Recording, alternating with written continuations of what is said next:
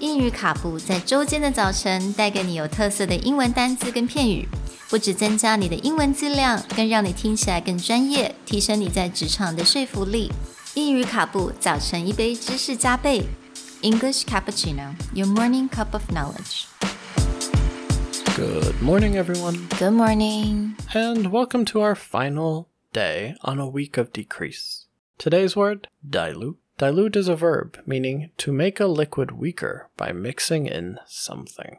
This is spelled D I L U T E. 所以今天的单字是 dilute，那中文的意思也就是稀释啊或冲淡的意思。所以从字面上来讲，它其实比较常我们会用它来形容，比如说在化学课的时候，like in chemistry class where we have to dilute certain solution by adding more water。 or 有的时候我们可以讲说，在生活上啊，你希望你的甜分可能可以少一点，所以我们就加了水进去。So to kind of dilute the sweetness by adding more water to it.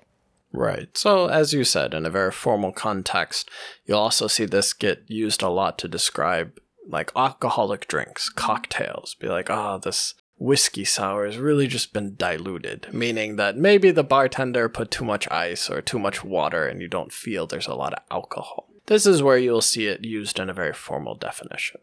But dilute can also be used a lot in investment which means if you own shares of a company and then a new huge investor comes in, usually the percentage of the company you own will become diluted.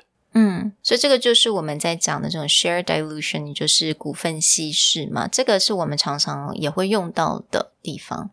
Another place that you can use dilute is also meaning to lessen the power or lessen the strength of, similar to subside. But whereas subside usually means calm, dilute just means the outcome is not as powerful as I want it to be.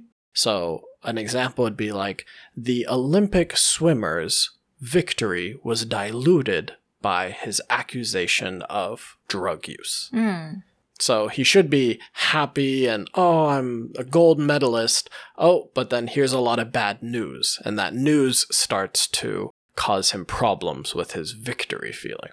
So we can also describe a feeling or sometimes perhaps your reputation. Hmm. Right, can get diluted, meaning that the purity or the strength of it is not as strong because some outside force. We hope you enjoyed our week on decrease and you gained a few new words to be more subtle or be more colorful with the way you describe decreasing. Talk to you guys next week. Bye. Bye.